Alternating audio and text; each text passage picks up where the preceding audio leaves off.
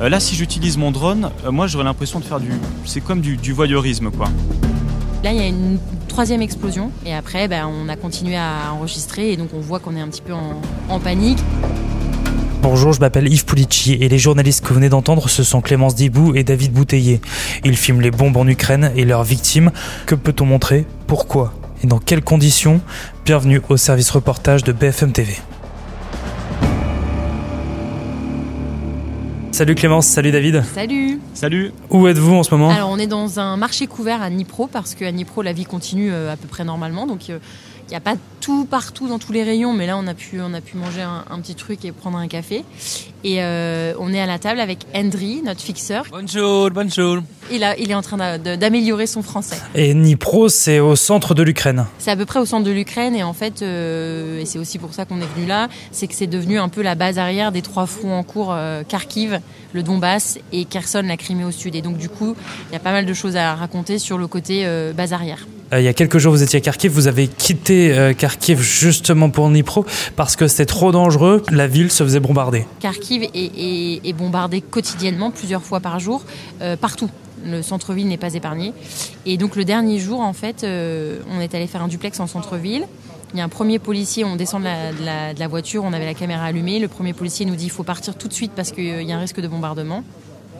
On s'éloigne. Effectivement, on entend un bruit, on voit de la fumée.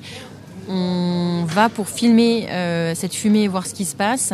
On croise une roquette au sol qui n'a pas explosé juste à côté de la voiture. Et là, euh, on croise d'autres policiers qui nous disent qu'il faut partir tout de suite maintenant. On fait 50-100 mètres. Et là, il y a une, troisième explosion. Et euh, qu'on a vécu en direct parce qu'on était en live en fait à la télé. Et après, ben, on a continué à enregistrer. Et donc, on voit qu'on est un petit peu en panique.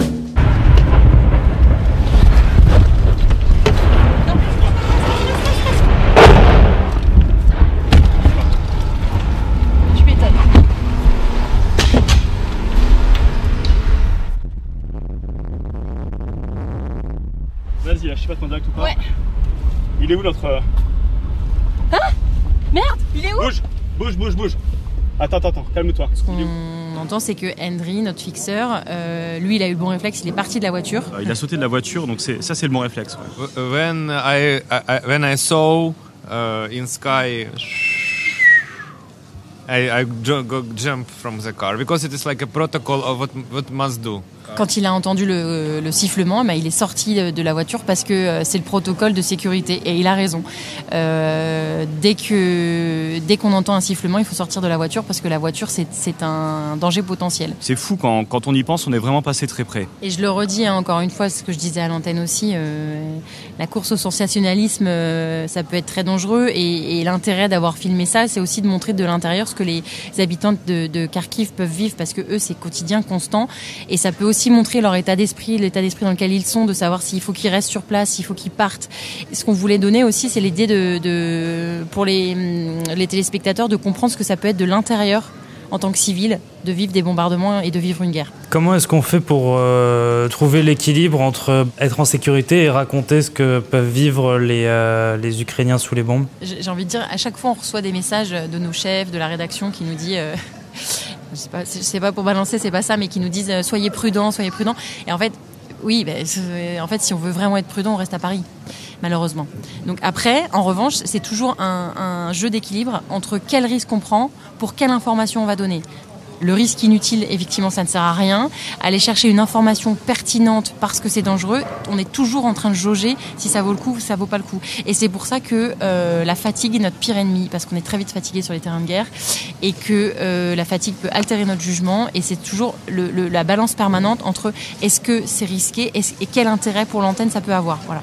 Ce que vous racontez, ce n'est pas seulement les bombes qui tombent, mais aussi euh, les victimes des bombardements. Ouais, la veille, en fait, on, était dans, le- secteur toujours du centre-ville. On était un peu, plus à l'est, mais toujours dans le centre-ville.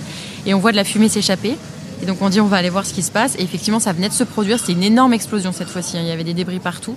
Et moi, il y a deux choses qui m'ont interpellée. D'abord, euh, il y avait quelques journalistes à Kharkiv. Il y a beaucoup moins de journalistes qu'à qu'à Kiev, mais les journalistes faisaient ce qu'ils voulaient au milieu des pompiers, au milieu des secouristes. C'est-à-dire qu'il y avait, il y avait pas de cordon de sécurité comme on peut avoir à Kiev. Là, c'était vraiment euh, tout le monde travaillait euh, comme si c'était presque quotidien. Et les blessés qu'on a interviewés nous ont tous dit mais vous croyez quoi en fait? C'est pas du tout exceptionnel. Nous c'est tous les jours qu'on vit ça.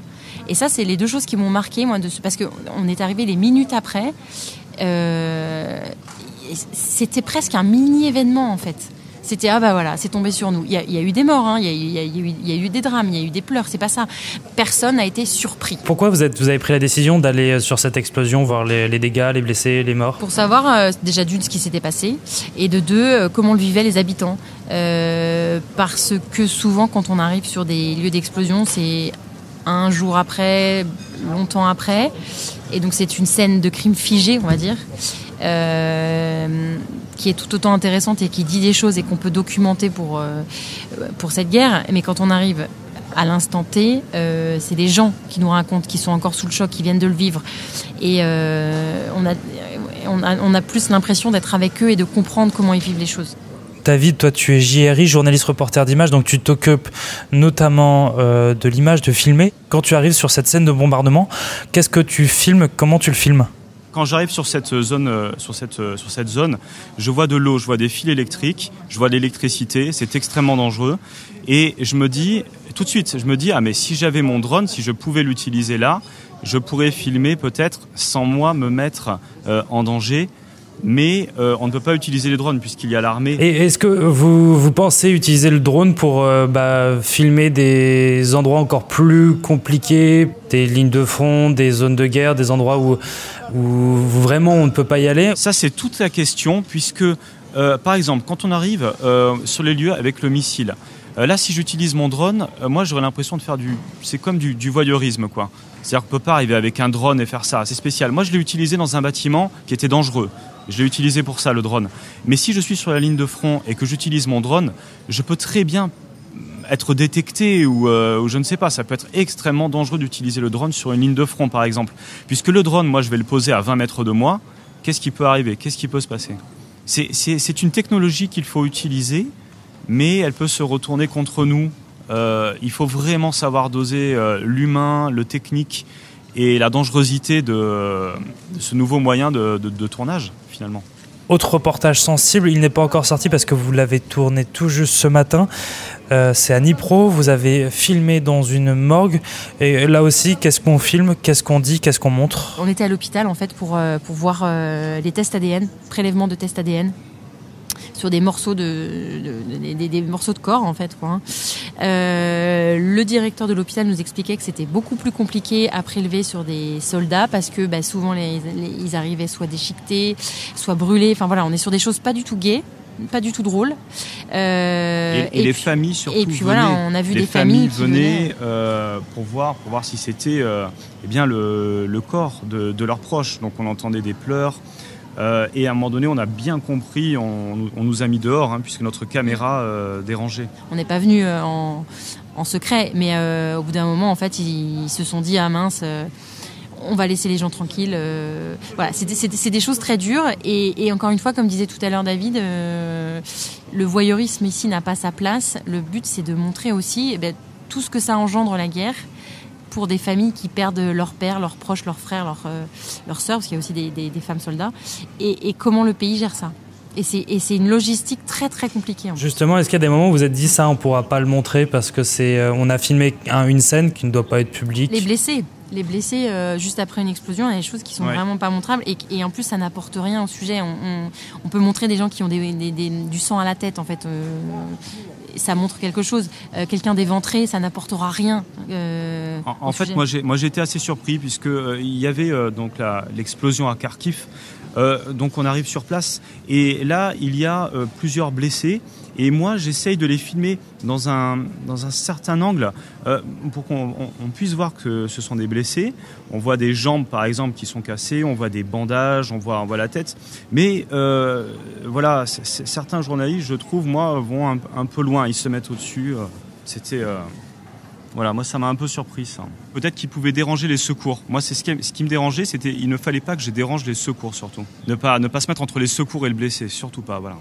Là, ça va être quoi les, prochains reportages des prochains jours? Alors, on essaye de voir euh, des évacuations euh, en cours euh, humanitaires depuis Kherson, la, la, la seule grande ville pour l'instant complètement euh, euh, prise par les, par les soldats russes. Il y a un convoi humanitaire qui, se, qui essaye de se mettre en place pour la première fois.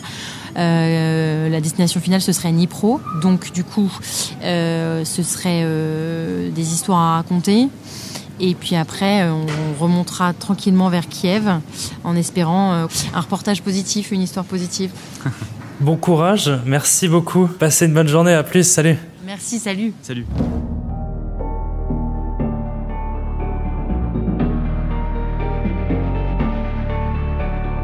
Merci d'avoir écouté ce nouvel épisode du Service Reportage, un podcast créé pour raconter différemment la guerre en Ukraine. De nouveaux épisodes arrivent, alors abonnez-vous. Nous sommes sur toutes les plateformes de streaming, sur le site et l'application BFM, et si cet épisode vous a plu, n'hésitez pas à lui mettre une note.